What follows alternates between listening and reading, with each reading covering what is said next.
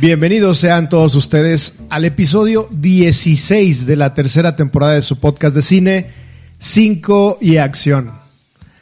En esta ocasión me encanta darle la bienvenida a cuatro de los cinco integrantes de este podcast.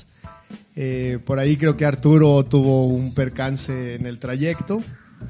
Eh, pero con mucho gusto vamos a, sa- a saludar, como siempre, a la fraulen de la mesa, la dama de la mesa. Monsiurueña, arroba mns bajo. Hola a todos. Eso, Monse. Y presidiendo en esta ocasión, Hola, hola, Juan Antonio Aguilar, arroba cacique jaruqueño. Los saludo una vez más, queridos, Eso. queridas. y como siempre, el amo y señor de las Rory Movies, de los controles y de los micrófonos también, Rodrigo Guerrero. Y el día de hoy amo y señor también del vástago, porque si escuchan unos unos rugidos así como de, de gremlin allá al fondo, es, es Emilio, mi pequeño vástago. Los gremlins rugían. ¿Tu pequeño Sí. qué? Mi pequeño vástago. Los gremlins rugían. Sí, me dicen,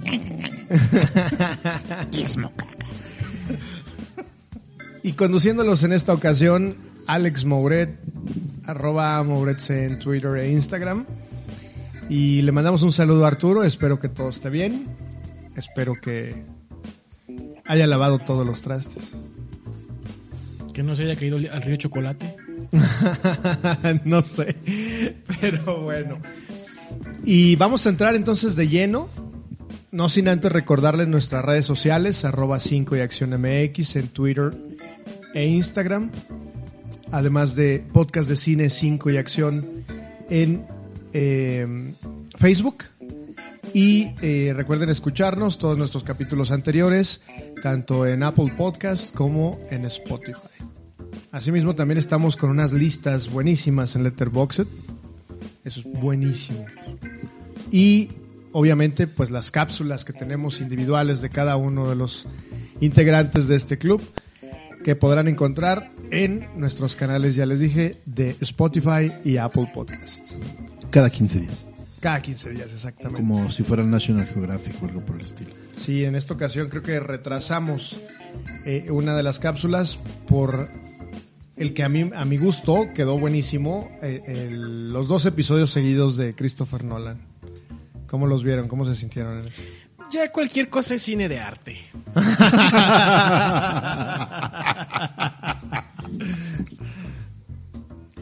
Pues a mí no me gustó Tenet, ¿eh? Quiero que.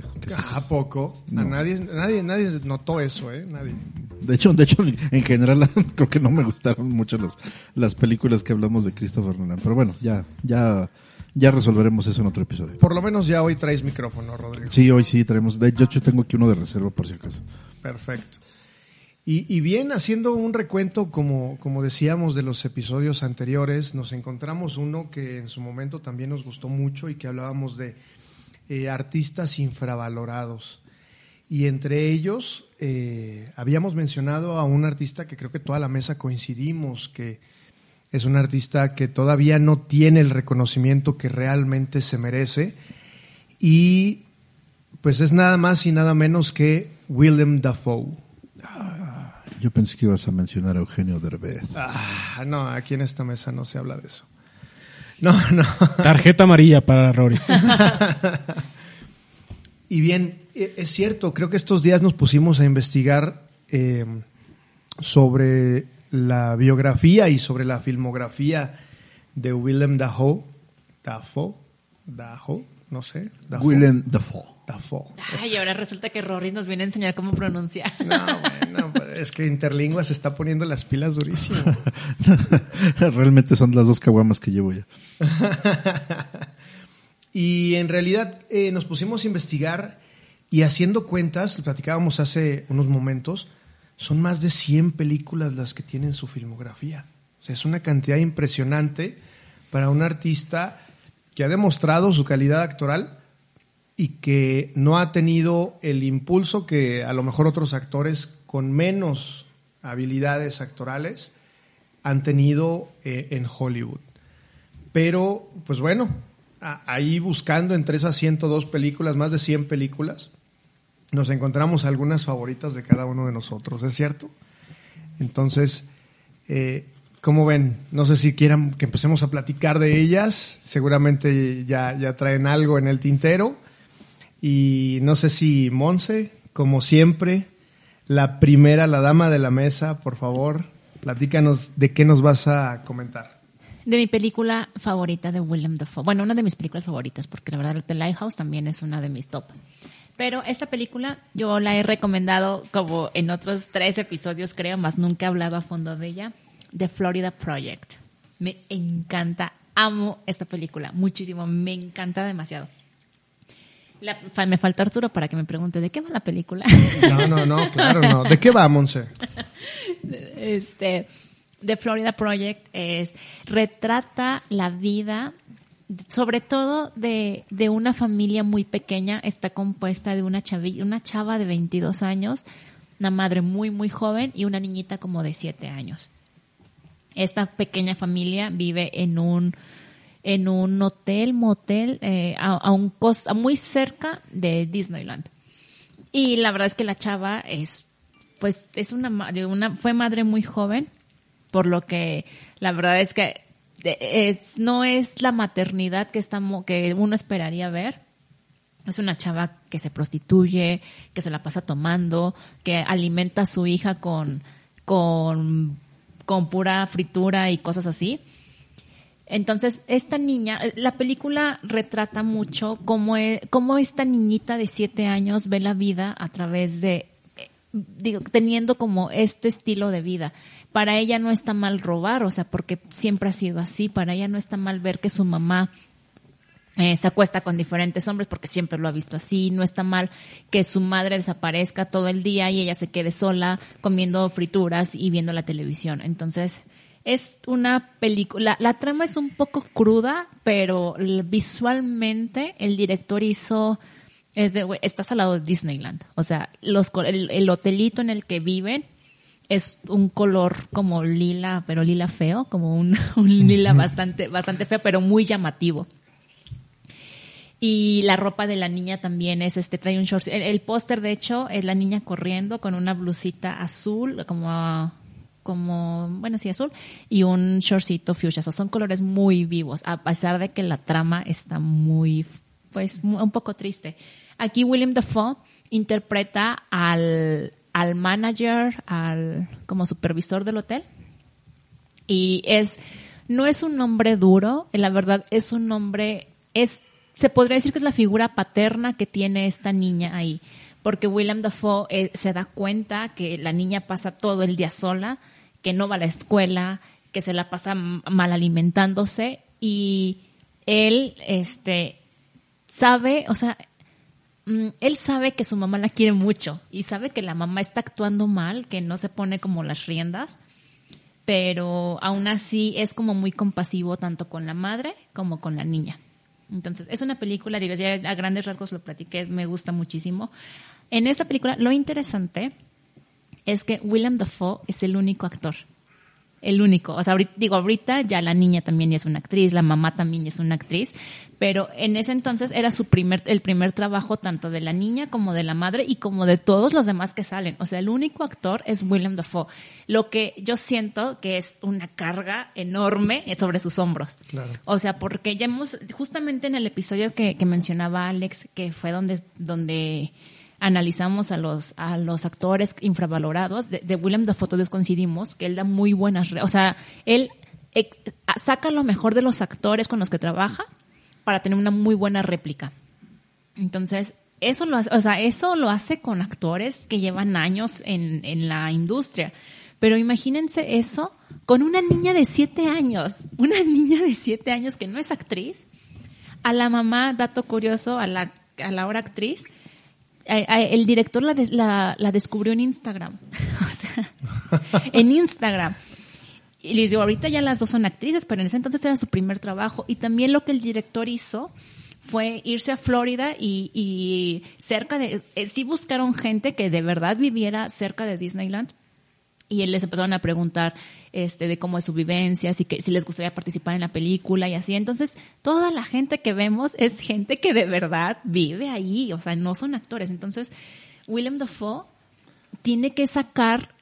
De hecho, leí que les, le hice una entrevista que es que, por ejemplo, cuando trabajas con un actor, actor o actriz, ya ellos ya saben cómo improvisar. Hay muchas veces que igual este, improvisan, que el director los deja como que fluyan con el personaje, pero un, act- un actor novato no sabe hacer nada de eso, no está aparte no está acostumbrado a tener reflectores y cámaras y micrófonos atrás de ti, entonces es algo muy muy fuerte.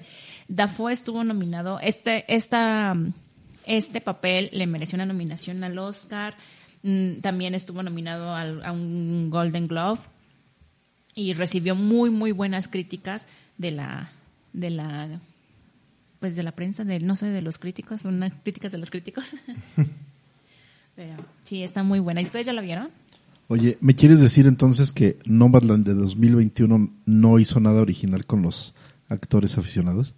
no lo hizo. Y de hecho lo que yo leí es que este director suele hacer eso. La verdad es que me metí a ver los trabajos que tenía el director y no le conozco nin- ninguno. O sea el único que le conozco es de Florida Project entonces desconozco si o sea cómo lo cómo ha salido con los otros. Pero a mí me encanta esta película me encanta que que la niña, y, o sea, y se nota, o sea, se nota que la niña no está actuando, o sea, bueno, sí actúa, pero se nota que lo hace naturalmente, que yo les- ya lo he comentado. Para mí me da la impresión que actuar con niños, que trabajar con niños es algo muy cañón porque, es muy difícil. sí. porque tienes que hacer que, que salga todo muy natural. ¿Quién es el director de la película? Permíteme. Porque sí, eh, digo, trabajar con niños y trabajar con, pues, novatos, vamos a llamarlo así, ¿no? Personas que no se dedican a... Ahí el especialista es Chris Columbus en películas con niños. Sí, es eh, Harry Lo- Potter. Lo recordarán por Harry Potter, por mi pobre angelito. ¿Sí de, crees? de- de hecho, sí, eh, bueno, lo dije un poco en broma, pero sí es en serio. El Chris Columbus tiene muchas películas que son con, con actores infantiles. Si crees que trabajar con niños es difícil, espérate a criar uno. Gracias. Ya está el- Rodrigo, ya se puso nervioso. El director se llama Sean Baker. Sean Baker. Pues no, no, no es muy sonado, ¿no? Sean Claramente no es Enrique Segoviano. De hecho, Enrique Segoviano también trabajaba con niños, ¿no? Totalmente. No, el chavo no era un niño. ¿Cómo crees? Y Rodrigo, ¿Cómo? no. No, no, no me digas eso. Lo siento para nuestros escuchas de Sudamérica, no, el chavo no es un niño. Para nuestros escuchas de Chiquibamba, Perú. Chuquibamba. Fíjense, Saludos a Chuquibamba, quiero- Perú. Ya para, para terminar mi intervención, quiero mencionar algo que, que mencionó Willem Dafoe en una entrevista que eh, respecto a esta película de Florida Project. Él dice que en esta película él se sintió él no, se, no, él no se sintió como un producto, que cuando yo leí esto se me vino a la mente Spider-Man. O sea, en Spider-Man él era un producto. En cambio, en este, en este proyecto llevó la pasión que tenía el director, él la personificó en este, en, en este manager del hotel. Entonces, es de, yo estoy personificando la pasión que tiene el director. Fue un instrumento entonces, ¿no? Dice, no fui, no fui un producto. Excelente. Yo esa la he visto, no, no la he visto, pero la, la vi, vi anunciada en Amazon Prime.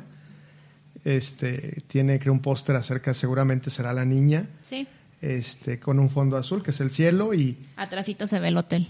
hey, creo que, que con esto sí me voy a dar la Está oportunidad muy, para muy, muy buena. Yo tengo una lista en Letterboxd de mis películas favoritas prota- protagonizadas por niños. Es una lista muy chiquita. Obviamente la te- tengo esa película, o sea, obviamente. Me da curiosidad saber de qué más tienes listas en el Letterboxd. Digo, porque es muy específico, ¿no? Mis películas favoritas protagonizadas por niños no, bueno, entre de 6 hecho, de hecho 12 el nombre, años, ¿no? el nombre de mi lista es como Terrible Cool Kids, algo así. Muy bien, pues hay que verla. Yo pienso que sí eh, necesitamos eh, ver esa película. Ahora que nos la platica Monse, está bastante interesante.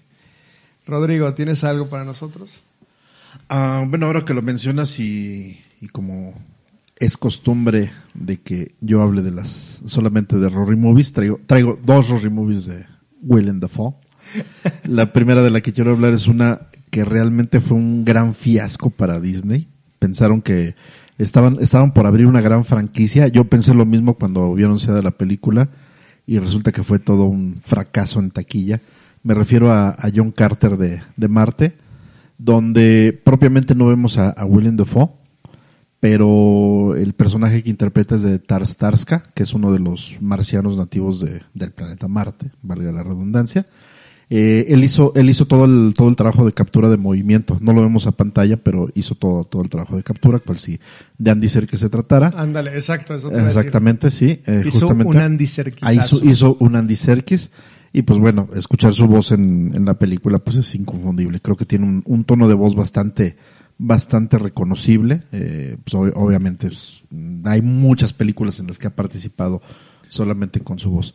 Y bueno, John Carter de Marte pues tiene esa peculiaridad de que mm, gastaron 250 millones de dólares en su producción, recaudó nada más 275 y eso gracias a la taquilla en Rusia, que ahí sí les gustó mucho la película. A mí en lo particular me gustó mucho porque es una historia de una novela de Edgar Rice Burroughs, que si no lo saben es el creador de Tarzán. Y aparte del personaje de Tarzán, hizo otros, otros personajes, en este caso el de John Carter, que es una serie de novelas donde el personaje se, se traslada tanto a, eh, a bueno, principalmente a Marte, tiene otros personajes que se trasladan a Venus, tiene todo, toda una serie de novelas muy, muy buenas. Me ha tocado leer, leer varias de ellas. De hecho, en la que está basada John Carter de Marte se llama Una princesa de Marte. Me ha tocado leerla. Es una ciencia ficción increíble. Yo creo que muy diferente a lo que hemos visto en, en muchas de las películas que, que, que hay actualmente basadas en ciencia ficción. Desgraciadamente, eh, creo que no, no tuvo el carisma necesario la película para trascender en la taquilla.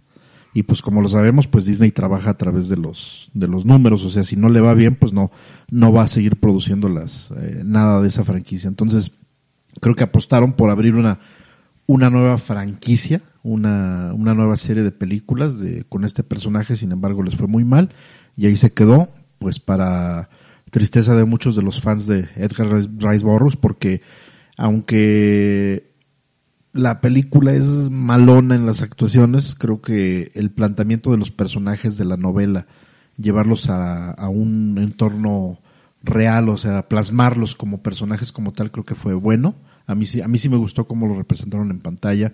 Hay muchos personajes muy interesantes. Simplemente el marciano, este Tars Tarska, que es el, el líder de la tribu de los guerreros marcianos que interpreta Willem Dafoe, son unos seres eh, antropomorfos de más de dos metros de altura con eh, dos pares de brazos cada uno y que son pues bastante bastante duros de pelar como dirían por ahí. Y, y pues es eh, algo como lo digo como lo dije muy muy diferente pero que sin embargo no tuvo el impacto necesario en la dentro de los de los fans de la ciencia ficción ahora sí que como que eh, habían puesto las expectativas muy altas se quedó muy corto Disney y fue uno de los principales fracasos de de hecho tengo entendido que lo consideran uno no uno el mayor fracaso que ha tenido Disney en los últimos 10 años Wow. Tenían pensado hacer toda una, todo un universo con esa película, es correcto sí Yo escuché que tenían planeado mínimo seis películas, aprox. Así es, es que Y- agarras la saga de la, de la princesa de Marte y de los piratas de Venus y tienes para unas 10 películas fácilmente. Pero eh, fue eso, que, que no, que, que esta de, ¿cómo? ¿John qué? John Carter de Marte. John Carter de Marter no... No, No amarró. No amarró nada. Mm, mm, nada. Pero no conectó con nadie, creo. O sea, yo sí la vi. Conmigo sí. Sí, sí, vamos, Conmigo pero... Pero Rory Movies. Rory Movies, pero sí, yo sí la vi. Y con altas expectativas, pues es dinero Disney. Exacto. Y pues no. Sí, no, a Disney no, le bastó con mis 50 pesos que pagué por la entrada. En aquel tiempo. Bueno, Hay, esa- que, hay que checar. Recaudación, 50 pesos. ese- 100 con los tuyos. sí, 50 Inversión. pesos. No, 250 Yo millones la vi por medios alternativos. No, yo, yo sí la vi en el cine en su estreno, sí, sí, yo sí fui a verla. Tenía, yo la, la verdad sí tenía muy altas expectativas en esa película y la verdad sí se quedó corta. Fue buena, la disfruté, pero le faltó mucho. Bueno, eso es, eso es. Pero bueno, al final nos, nos habla de que William Dafoe es un artista también versátil, ¿no? En ese sentido Exacto. de que está trabajando ahora ya como, como actor de voz. No es necesario ni siquiera que tenga una presencia física para poder hacer una interpretación de un, de un papel. Creo que, creo que sobre todo eso nos da un poco de luz de que, de que le entra todo, ¿no? Cual si de Nicolas Cage se tratara. Pues es que eh, eso es algo también que estábamos debatiendo antes de, de entrar a micrófonos, que decía, bueno, si tiene 102 películas o más de 100 películas, pero pues de esas bien podemos hacer una... Pero ¿a qué costa? Pero a qué costo, exactamente, ¿no? Ya, ya dijimos que a su manager le gusta el porro, o no sé, algo, ¿no? Como que tiene gustos caros el manager de que lo, lo compromete a películas que están medio, medio complicadas, ¿no? Ajá, exacto. Y como actor de, de doblaje de voz también ha participado con uno de los directores más, más idolatrados por eh, eh, Toño. Wes Anderson. ¿Pensaste que iba a decir Enrique Segoviano? Eh, digo, hay una confusión clara, no me culpes, por favor. Entiendo No, que eres seguidor de su trabajo. Este, él salió, bueno, él, él- él dio su voz al personaje de la rata en Fantastic Mr. Fox. Sí. Sí. Mr. Fox, cierto. Pero también ha trabajado más con Wes Anderson, ¿no? Con Wes Anderson ha trabajado en en el Life Aquatic, en un personaje que estaba comentando con Monse, que creo que ha sido su personaje más importante en, en, en- en la- en lo que ha trabajado con Wes Anderson. Es un personaje sí de soporte, que es, es, es, es lo que le sale muy bien a William Defoe. ¿Puedo pronunciarlo? Ajá. Ok. The Life Aquatic with Steve Seagal. Ah, no, todavía no. Todavía no. y menos con esas cheves, ¿eh? Y menos con esas cheves. Interlingua, Berlit, seguimos esperando, por favor. Algo. Háganlo por piedad. Un ¿no? curso Ya- de ya- verano, un curso de verano no estaría mal. Pues claro. No, no me interesa ver eso. Este, bueno. Y, y sale también en, en Gran Hotel Budapest como el matón contratado por el personaje de Adrian Brody.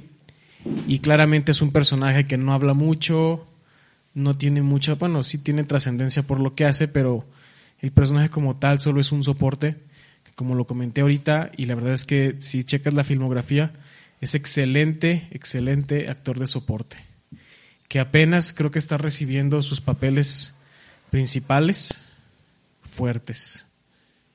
Sí, vaya. Creo que sí. Mira, yo de una película que, quiero hablarles em, el día de hoy es de verdad para mí una de las eh, mejores películas de Willem Dafoe. Es eh, del 2009, eh, dirigida por el polémico Lars von Trier.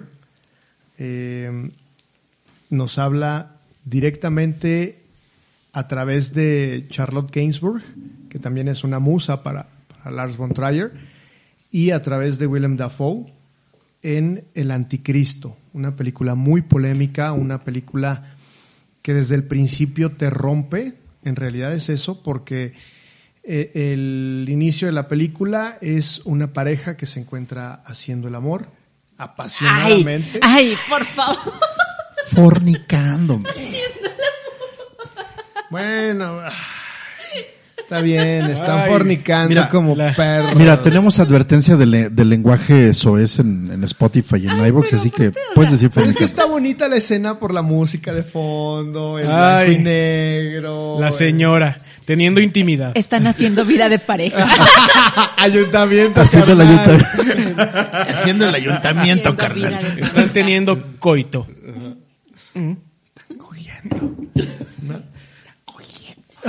No te y- persines, y no en- persines. no, y en realidad, ay, por favor, no.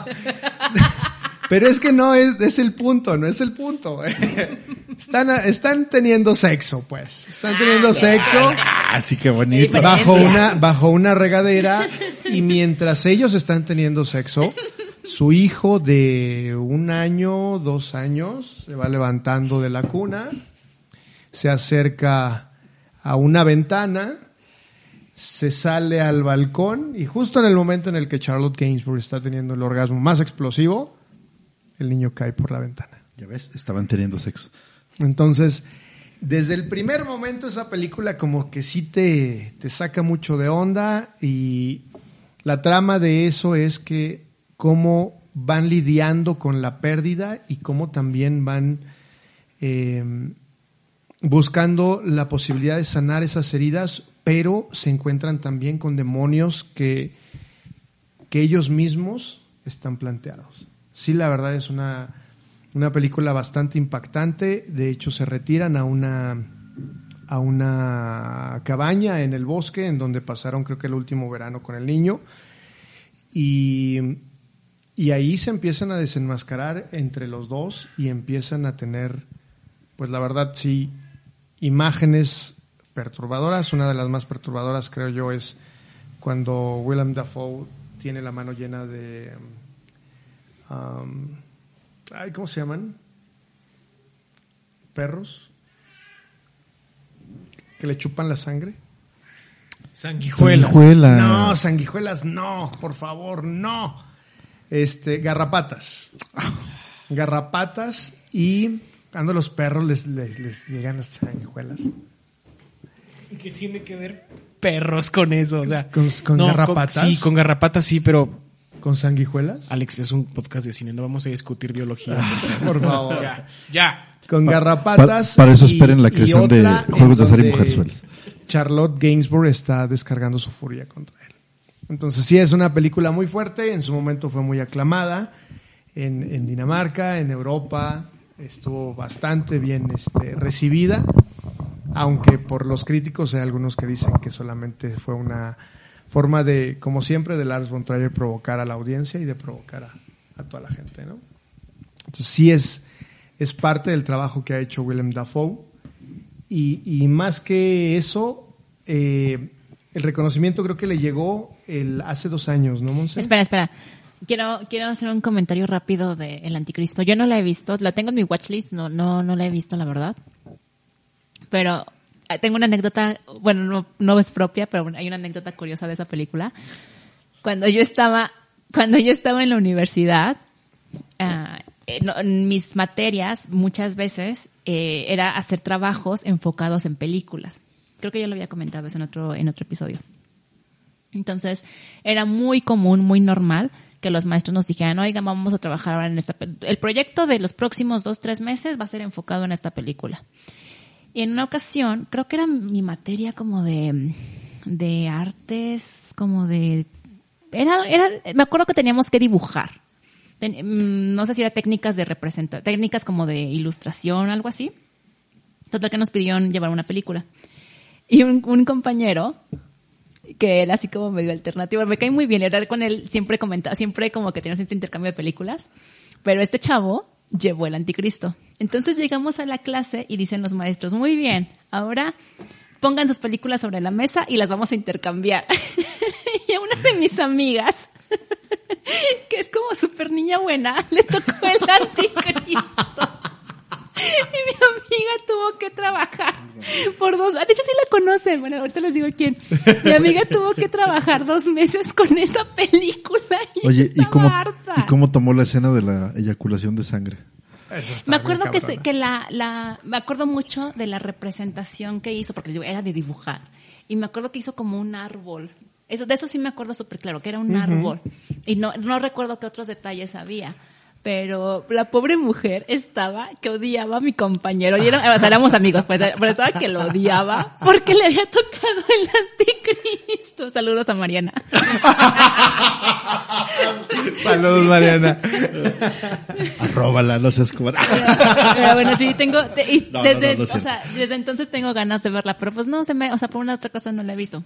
Sí, es buena. Yo te la recomiendo que la veas. Sí. Pero bueno. ¿Tú la has visto, Rodri? Sí, por eso saqué la referencia. Yo no la he visto. Ah, ¿ya ves? ¿Ya ves? ¿Me escuchaste opinar algo de tu película? Deberías. Ah, No, y pues le llegó también el momento de reconocimiento que tanto habíamos pedido eh, en una película que Monse no- nos trae y que la verdad está bastante interesante. At Eternity's Gate. Película del 2018 sobre los últimos años de Vin- Vincent Van Gogh.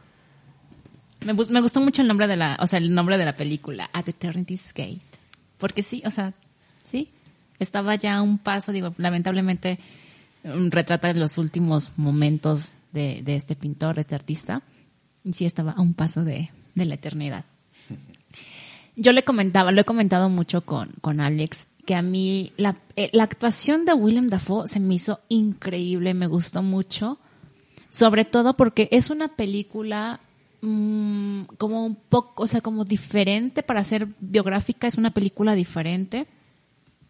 Aquí más que nada te muestra la mente de, de Vincent, de cómo, cómo se sentía.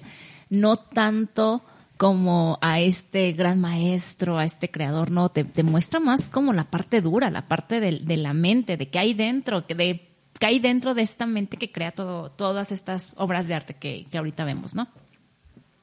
A mí lo que no me gustó fue el trabajo del director, o sea, de la cámara. Literalmente el movimiento de cámara yo no lo soporté, o sea, hubo un punto en el que ya era de ya, por favor, ya esto es demasiado. Porque la cámara digo, y también yo sé que es la intención, o sea, de precisamente hacerte sentir como un poco esta ansiedad o este, esta como, como malestar que, que Vincent sentía, sentía en su cabeza.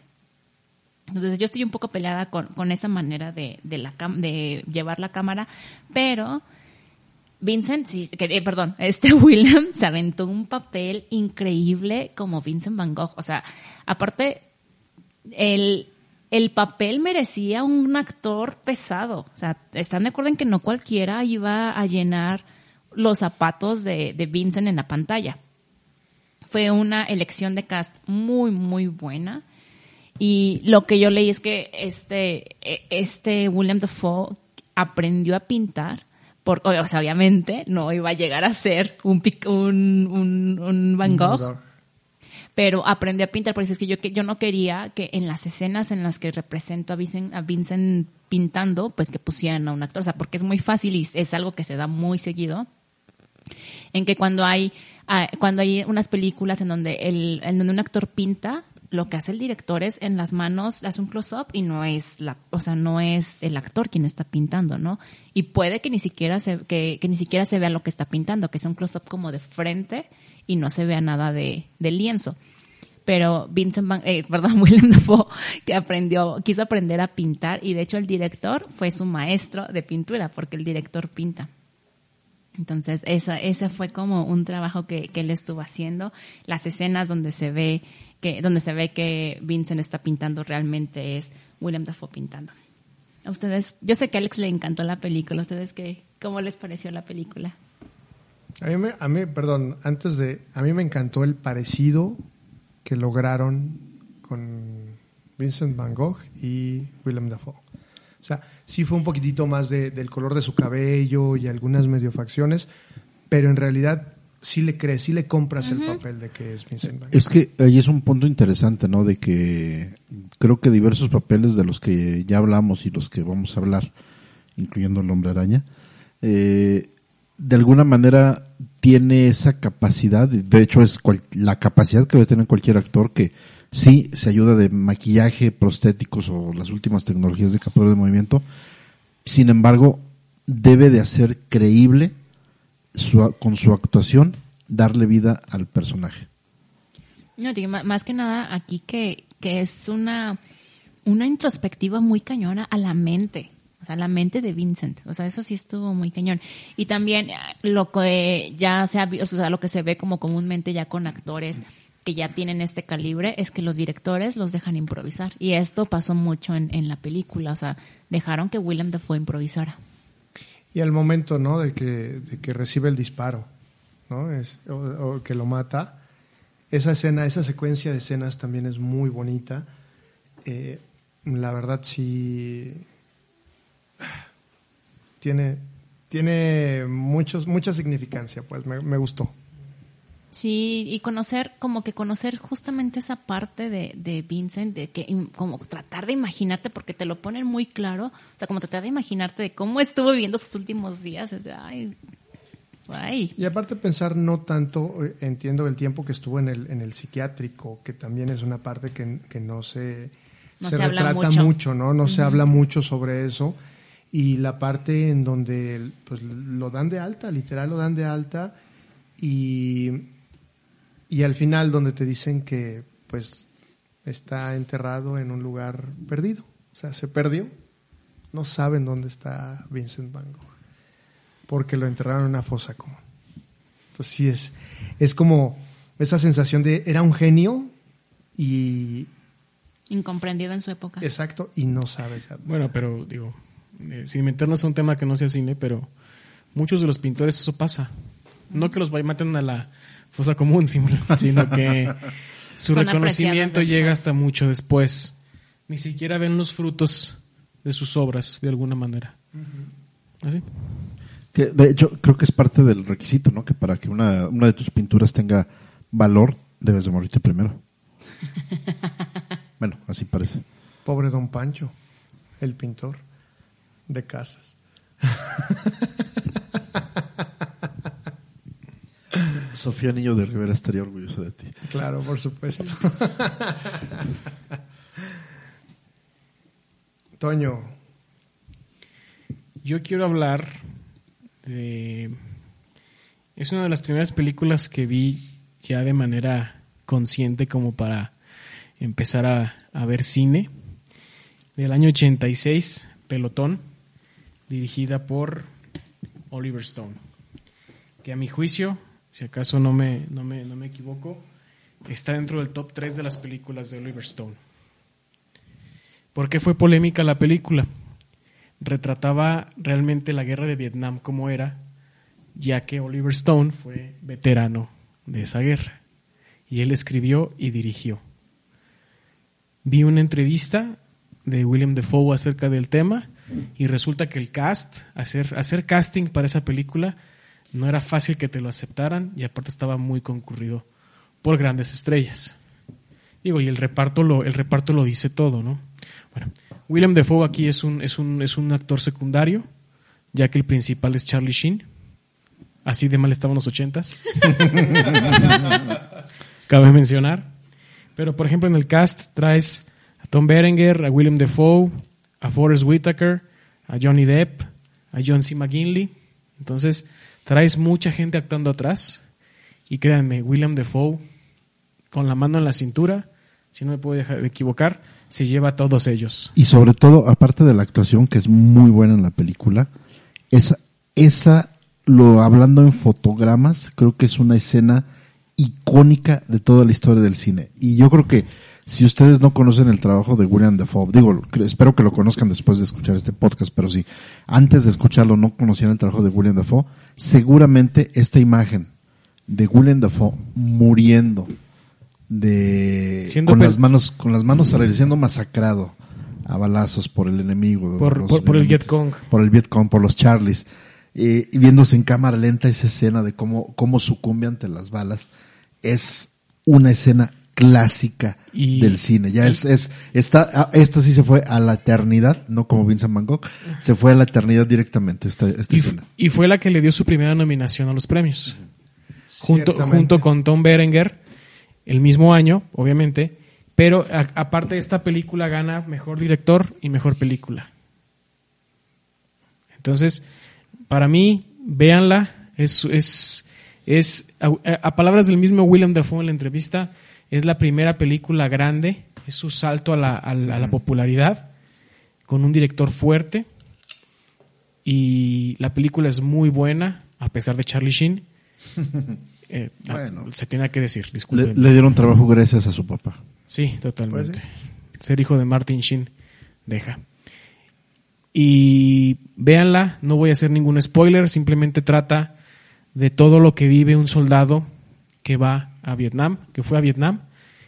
Y cabe mencionar lo siguiente, acabo de decir hace un momento que es muy buen actor secundario. No olviden que William Defoe estuvo vetado por la Academia de Premios y Trabajo por hacer La Última Tentación de Cristo de Martin Scorsese. totalmente de acuerdo que ahí ya la- aquí la traemos en el tintero, ¿no? Ahí la traemos con Rodrigo. Roris, vas. Ah, ah, no, pero yo traía, no. Ah, ya no. Perdón, pero que no la traía alguien más. Eh, eh, editen eso, editen eso, editen eso. No, eh, digo, la última sí. tentación de Cristo fue una película muy, muy este Polémica. polémica en su momento por, por el tema como lo abordan. Fue, ¿no? yo creo, haciendo un poco de, de memoria, y, y lo digo con la, con la edad que me da licencia de hacer este comentario, pero creo que fue tal vez la primer película que hizo bastante ruido entre la sociedad. Digo, ha habido películas polémicas antes, antes de esta, pero según, según lo que yo recuerdo, fue una, una, no de las primeras, fue la primera película que causó una, una polémica en los medios. O sea, ahorita estamos muy acostumbrados a que vemos un, un tweet, una publicación en Facebook así con al- algún tema de alguna película que tenía un tema controversial. Pero yo me acuerdo mucho, eh, ahora sí que, mm, ahora sí que ahorita hacemos el cálculo de cuántos años tenía yo en esa época, pero me, me acuerdo que salía en la tele, o sea, 27. Ah, 27. Salía, salía en la tele, o sea, salía en tele, en radio, en periódicos, la criticaban, o sea, se la comieron esa película como no tienen idea. A mí me, me tocó, recuerdo mucho eso. Realmente la película, antes que verla, me tocó la polémica. No, y, Simplemente- y, y- y- perdón. y- perdón, vas. Simplemente estoy viendo, la última tentación de Cristo estuvo prohibida en Colombia del 88 hasta el 2001, en Chile del 88 al 2003 Porque Latinoamérica. y en México también estuvo prohibida esa película. De hecho creo que no la proyectaron o algo por el estilo, es- es- eh, sería cuestión de confirmarlo. Pero en to- casi todos los países eh, latinoamericanos eh, tiene una clasificación de más de 18. ¿Y sabes por qué vetaron a Defoe? Dígame. Él era Jesucristo. Claro. Nada más. Y es una película que narra al final eh, los evangelios, ¿no? Los evangelios de cómo, de la vida de Jesucristo. Que de hecho, bueno, mm, causó mucha polémica por las escenas, ¿no? Y por el planteamiento. Eh, ¿Tenemos derecho a hacer el spoiler de esta película? Claro. Ay, no, ¿qué pasa? Estuvo prohibida. 88. ¿Qué pasa? Da igual. Entonces, ¿qué pasa? Es que Oye. realmente hay un giro. Ah, sí. Sí, o sea, no, Sí. no, no es Sí. de broma. Bueno, A me- ver, ¿quién- mejor no des, no des No. spoilers y que la vean. Claramente Monse la quiere ver. Ok, no doy spoilers. Pero justamente el tema, el tema central de la película, como bien lo dice, la última tentación de Cristo, es explícitamente o, o gráficamente, perdón, gráficamente es muy explícita de la temática que toma y, y sobre todo que le da un aspecto muy mundano a, a Jesús el Cristo. Y eso fue lo que tomó muy a mal la sociedad, sobre todo, pues obviamente todos los, los seguidores cristianos, católicos, etcétera, lo que ustedes quieran. Pero realmente, y sin dar spoilers, creo que el mensaje o como da ese giro la película, el que dice Muret, pues realmente si lo, si lo tomáramos de un- desde un punto, un punto de vista crítico, no se sale del dogma católico, inclusive. O sea, es, es una, es una ficción. Sí, es, es una ficción Es una totalmente. Desde el principio, en- bueno, en el sentido de que también durante la- las tentaciones de los 40 días, no solamente lo, lo- es tentado por, por, por el diablo, sino también por Lilith, Que es, no está reconocida por la iglesia. Exactamente. Perdón, amigos, pensé que desde un inicio estaba claro que era ficción. ¿Por qué lo están aclarando? O sea, yo pensé que, que era obvio que era ficción. O sea, ¿cómo? ¿Por qué están aclarando esto? Bueno, es, es una especie de disclaimer. Una pregunta. ¿Representa a Jesucristo mundano o humano? Ah. Ah, buen punto. De hecho, de hecho, es- de hecho es un Jesucristo humano. Y otra cosa, dato curioso. ¿Quién, qué actor hizo Poncio Pilatos? Ah, yo te digo. Lo acabas de ver, Alejandro David Morel. Bowie. David Bowie es Pon- Poncho Pilatos. En este podcast seguimos extrañando a David Bowie. Ay, sí. No, y, y es una película de Martin Scorsese también. Eso sea, es importante recalcarlo. Ajá. Es una De- película. no queríamos hacer spoiler, pero es una versión de Jesucristo Gangster. claro, por supuesto. Digo, y tan, tan estuvo vetado que a lo largo de la carrera solo ha tenido cuatro nominaciones al Oscar. Así es. Ese es un castigo hollywoodense. Y dos de ellas en los últimos años, o sea, en los últimos tres años. Ese es un castigo hollywoodense bastante duro. Si se quejan del, de- del veto a, a Christian Bale, volteen a ver el de William Defoe. Claro, eso estuvo durísimo. Eso y sí contradictoriamente, estuvo nominado Martin Scorsese como mejor director por esa película. Pero ¿no te has fijado que no importa lo que haga Scorsese, la gente no lo no le dice nada malo? Ah, A excepción de eso, pero realmente Es que es a mucha gente se le olvidó al siguiente año que él hizo la última, La última tentación, tentación de Cristo. También se les olvidó que hizo el irlandés. Bueno, es que dura tres horas, es difícil olvidar. Pero, por ejemplo, fíjate, vamos, un, un- un- un paréntesis rápido. Las películas de Martin Scorsese tienen- duran mucho. Un paréntesis rápido. ¿Qué pasó con la pasión de Cristo de Mel Gibson? ¿A quién se le acabó la carrera? A Mel Gibson, ¿no? Al protagonista. A Jim Caviezel. Jim Caviezel, sí, claro. A él se le acabó la carrera. por Bueno, sigue vivo, sigue vivo en los memes. No, en el pero- meme donde está. Pero realmente. Bueno, pero lo que ganó este Jim Caviezel fue un paso a la santidad. Yo recuerdo cómo iban los grupos de señoras haciendo peregrinación, rezando rosarios al cine para poder ver la pasión de Cristo. Bueno, pero. Ganó el cielo. Pero yo creo que cuando decides ser actor, no dices voy a buscar una, una, una, una extrema unción para irme. No, dices voy a ser buen actor, quiero, qui- quiero trascender y no como Jesucristo. Le costó muy, muy caro el papel. Ganó el cielo, atentamente, la persona que dijo, estaban haciendo el amor. Oh, Haciéndolo. Combo Breaker. eh, sí, no, esa fue letal, ¿eh? No, no, o- o ahorita, letal, ahorita, ¿eh? ahorita no hay Aguas referencia de Alemania, Friends. aguas Alemania, porque Ahorita, letal. ahorita no hay referencia de Friends que pueda matar eso. Perdón, es Das Combo Breaker. Das Combo Breaker. Pero bueno, sigamos. Willem Dafoe, chicos. Cierto. Rodrigo, ¿traes alguna otra preparada? Oh, sí, otra Rory Movie. De acuerdo. Ya lo, ya lo había anticipado, son puras Rory Movies. La película que quiero comentar que de las que me llamaron la atención, las que me dejaron realmente, porque agarraron las mejorcitas. Pero William Dafoe, como ya lo dijimos en algún momento, como que se avienta sus Nicolas Cage, hace buenos proyectos, de repente hace malos, pero como dijo Alex, probablemente su representante fume malamota. Oye, que por cierto, un pequeño comercial. Pix de Nicolas Cage trae una muy buena Oh, calificación, sí, buenísima. cierto, ya, la quiero ver. Ya Sí, yo muero también, por también verla. quiero verla ya. porque ha tenido muy buenos Quería comentarios. ¿eh? hacer esa intervención de Nicolas Cage. Sí, no, totalmente buena. Gracias, Monse. Eh, esta película de William Dafoe eh, viene a cerrar la trilogía. Yo creo que la mayoría de los directores tienen su trilogía, al menos en los últimos tiempos. Y esta viene a cerrar la trilogía de uno de los directores que yo considero más importantes por su trabajo en los últimos tiempos, Robert Rodríguez. Después de haber visto El Mariachi, después de haber visto Desperados, vino Once Upon a Time in Mexico, protagonizada por Antonio Banderas, obviamente, también sale Johnny Depp, pero el malo malote de la película es Willem Dafoe, que es un, un capo de la droga mexicano que está conspirando. De hecho, se avienta, en la trama de la película, se avienta un señor de los cielos donde finge su muerte dramáticamente para poder atentar y hacerse del poder de, del país y, y derrocar al presidente que es Pedro Armendáriz Jr. y sale Antonio Banderas a hacer el quite con sus compañeros mariachis donde uno, uno de sus compañeros es este, ¿cómo se llama? Este, Enrique Enrique Iglesias. Iglesias. Ay, Dios mío.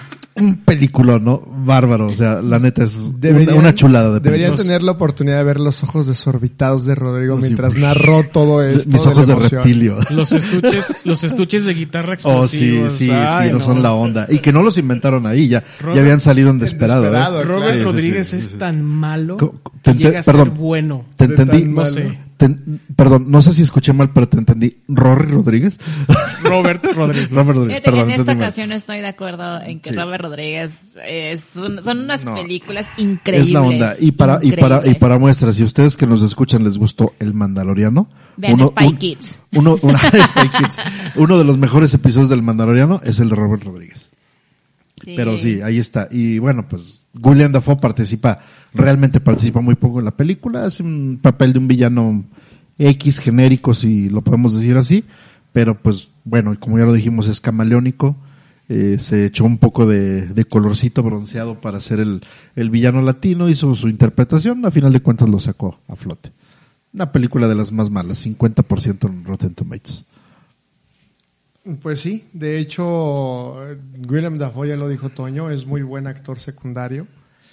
Eh, también ha trabajado todavía más con eh, Von Trier, eh, precisamente en una película muy polémica.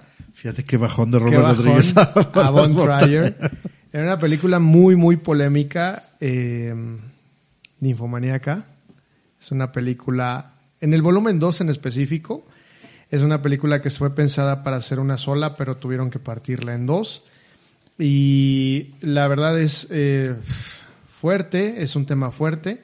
Se habla acerca de una mujer que se encuentra, bueno, más bien un hombre que es eh, Por fin, el suegro de Monse, Stellan Skarsgård. Este, se encuentra una mujer tirada en una noche de invierno en un callejón y a partir de ahí la lleva a su departamento, la empieza a curar todas sus heridas y le empieza a platicar ella su vida y su vida eh, con base en eh, la ninfomanía que, no sufre, la ninfomanía que ha regido toda su vida. Oye, tío Moret, ¿y qué es la ninfomanía? Y Una persona que hace el amor, con- que gusta de hacer el amor, Gust- con gusta. Tienes que ser con acento que así gusta como de hacer el amor, con muchas Con personas. muchas personas. Gracias, tía Monse. Y es, es una muy buena película, muy, muy polémica. Willem Dafoe hace un papel también pequeñito, una- un papel a lo mejor que no, no tiene mucha trascendencia, pero al final eh, es lo que hablábamos, ¿no? Se, se compromete con proyectos muy buenos y a lo mejor con proyectos que, que no son tan, tan buenos, ¿no? Entonces, llega el momento de la pregunta. ¿Willem Dafoe es buen actor o mal? Ah, no, ese es de... Nicolas Cage. De Nicolas Cage. No, en realidad, ¿qué les parece a ustedes la carrera con lo que poquito que hemos revisitado de Willem Dafoe? Oigan, antes de, de contestar esa pregunta, hay que aclarar que no, no estamos mencionando ahorita The Lighthouse. No le estamos mencionando que es un peliculón. No lo estamos mencionando ahorita porque Alex ya, ya nos dio una, una cápsula en Cine Minutos. Búsquenla. Es la última cápsula de Alex en la que hace un análisis muy, muy bueno. A mí me gustó mucho de el de Lighthouse, el faro. Entonces, por eso, por esa razón, en esta ocasión no estamos mencionando la película porque Alex ya le dedicó 20 minutos muy bien a esa película. Solamente diremos que le dio una cátedra a nuestro Robert Pattinson A Robert Pattinson. de actuación y se notó. Sí. Se notó, ¿no? Pero bien, entonces, ¿qué opinan de la carrera de, de Willem Dafoe? A ver, primero el señor presidente. Antes que nada, yo quiero darles un dato nomás rápido. Busquen The Boondock Saints. En México le pusieron El Quinto Infierno. Es una película de culto. Difícil de conseguir, más no imposible. Se las dejo de tarea. Obviamente sale William Defoe. ¿Qué pienso de la carrera de William Defoe? Lo siguiente. Ya tuvo un flashazo con The, Eternity- Eternity's Gate. Le falta su gran película para consagrarse y para que toda esa mafia de la academia le perdone todo y le reconozca todo lo que ha hecho, porque quieras o no, trabajar bien en una película o en un puño de películas es ayudar a la industria. Y si alguien de los tantos que ha trabajado mucho para ayudar a la industria es William Defoe. Y no sería bonito que William Defoe se retirara por viejo sin ningún reconocimiento como Jim Hackman. Lo platicaba con Rodrigo hace rato. Entonces, esperemos que le llegue su gran papel, un protagónico, no un actor de soporte bueno, un protagónico avasallador, con muy buena historia, en la cual pueda explotar todas sus capacidades histriónicas y demuestre lo que es capaz de hacer. Mi, mi opinión concuerdo completamente con aquí con el señor presidente. Y este, mi opinión va en el sentido de que ha dado papeles artísticamente tan notables, como ya lo mencionaron con, con El Faro, que realmente no necesita ser un supercrítico de cine para poder reconocer lo que hizo. Es, es impresionante. Si no lo han visto, tienen, tienen que verlo. O sea, aunque sea en la pantalla de su casa, pero tienen que verlo. Es súper, súper, súper impresionante visualmente verlo, verlo en esa actuación. Pero también nos ha dado cosas tan populares como el Duende Verde de Spider-Man, que bueno, aquí en la mesa platicábamos y como que no, no queríamos tocar mucho el tema, sin embargo, creo que es, es importante porque ha, abar- ha sabido abarcar, ya fuera de cualquier broma, todos los espectros de las de los mercados o de los nichos comerciales. Ya men- mencioné yo películas de Disney que les fueron mal. Mencionamos películas de Robert Rodríguez del Cabrito Western. Animación. Mencionamos animación, Independientes como de Florida películas Project. exactamente películas de Las Wes Anderson que son es un nicho un nicho muy muy exclusivo Concreto. por decirlo así muy exactamente gracias Monse y William Dafoe ha estado en todos lados. Y eso creo que es bastante interesante no o sea creo que fuera de, del cotorreo que estábamos haciendo no o sea de que la gente fuma mota y toda la cosa creo que ha sabido colocarlo en todos lados. Entonces creo que en resumen como hablando de la generación actual, creo que por una u otra película, sea una película de hace 20 años o una película de hace dos años como las de Aquaman, William Dafoe ha estado presente y mucha gente lo ubica por su cara. Eso, eso creo que es un, un punto muy interesante que debemos destacar en esta, en esos comentarios. Sí, físicamente de- es como Sí. muy, muy... Sí, Sí, es, es, es eh, fácilmente distinguible, ¿no? Por decirlo de alguna manera. Entonces, aunque el nombre es un nombre raro, por decirlo de alguna manera, difícil de pronunciar para uno de sus, eh, para uno de sus servidores, es gráficamente o visualmente es fácilmente identificarlo. De hecho, se llamaba William Dafoe, pero se cambió el nombre a Willem William. para evitar que la gente le dijera Bill. muy bien. Es como la gente que se llama Luis y le dicen Lucho. Exactamente. O la gente que se llama Antonio Aguilar y le dicen Cántame una. En mi pueblo le dicen patadas de ahogado. Cántame una. Créeme que sí, sí, no voy a decir nada ya. Bueno. ya, ya me iba a ver muy, muy a la yugular con Ahorita, todos. a- ahorita que, que Rorris, Te vas a ver bien Nosferatu.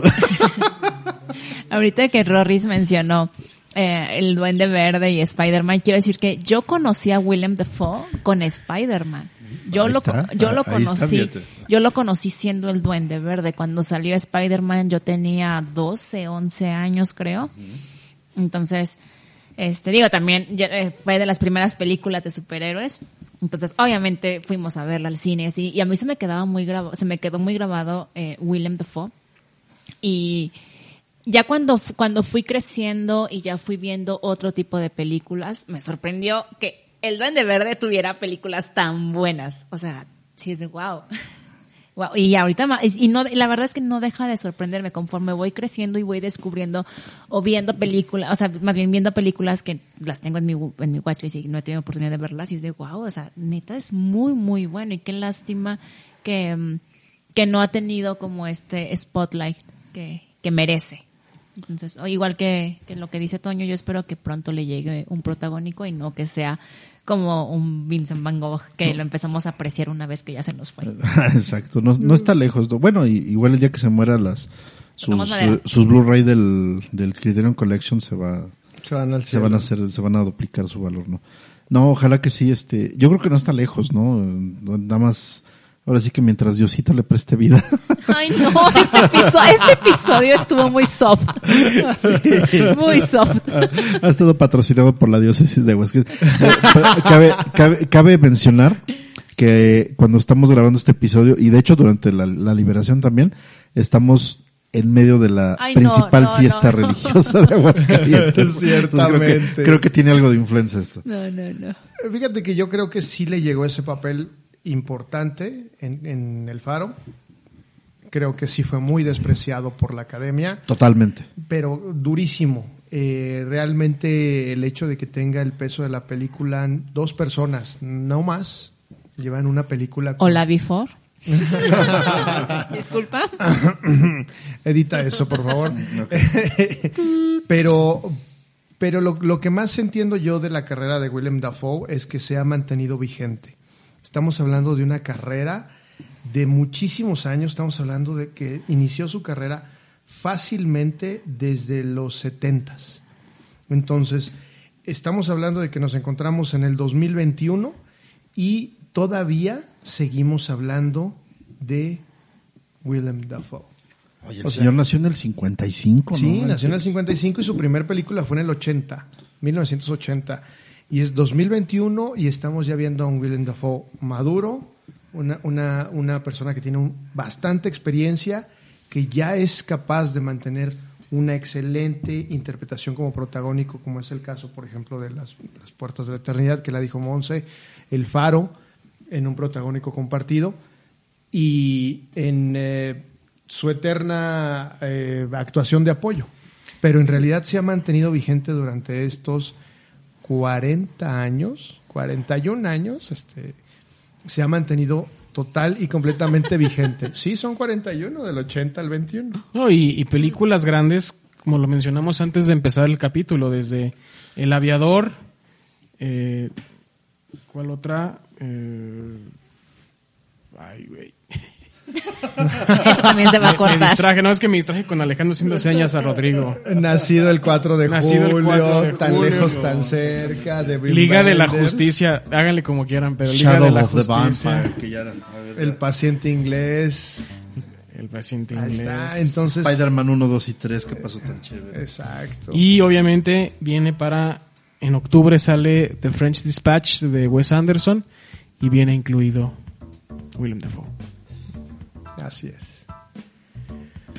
Pues bien, yo creo que, yo creo que con eso cerramos ya el episodio. Eh, realmente dimos una buena recapitulación. Nos faltaron muchas películas que pudiéramos mencionar. Entiendo que algunos de ellos son cameos, algunos de otros son pequeños papeles y otras películas que a lo mejor ni conocemos. Pero eh, espero que a ustedes, como nuestros escuchas, les haya despertado un poco más la curiosidad del trabajo de Willem Dafoe, de lo que ha estado haciendo desde sus inicios, como en el caso de Plató o Pelotón, como ya las últimas películas que también ya las hemos mencionado. Entonces, les agradecemos infinitamente que nos hayan escuchado y que hayan permanecido hasta el final de este episodio número 16. Monse, ¿algún mensaje final? Saludos, eh, una despedida. Recomiendas tus ver redes Das- sociales. Mis últimos, Platon. mis últimos eh, episodios. no, no es últimos cierto. episodios con nosotros. manifestando, manifestando. no, ninguno. Eh, me des- se despide ustedes, Monsureña, arroba mns-bajo en Twitter. Arroba Roriberto. Yo me despido, mando un mensaje, un saludo a mi amigo Fernando Robles, que se sintió porque no lo saludé en el de Christopher Nolan, porque él estuvo jode y jode que hiciéramos el capítulo de Nolan. Ay, saludos. Entonces, un saludo a Fernando Robles de Zacatecas saludos, Fer. saludos. y me despido. Juan Antonio Aguilar, arroba cacique jaruqueño. Y dirigiendo a ustedes en este episodio, Alex Mouret, arroba Mourets en Twitter. Les recuerdo nuestras redes sociales, arroba 5 y Acción MX en Twitter, Instagram y Letterboxd, podcast de cine 5 y Acción en Facebook y 5 y Acción en Spotify y Apple Podcasts. Hasta aquí llegamos, los esperamos la próxima ocasión. Ha sido un placer. Hasta luego. Bye. Adiós.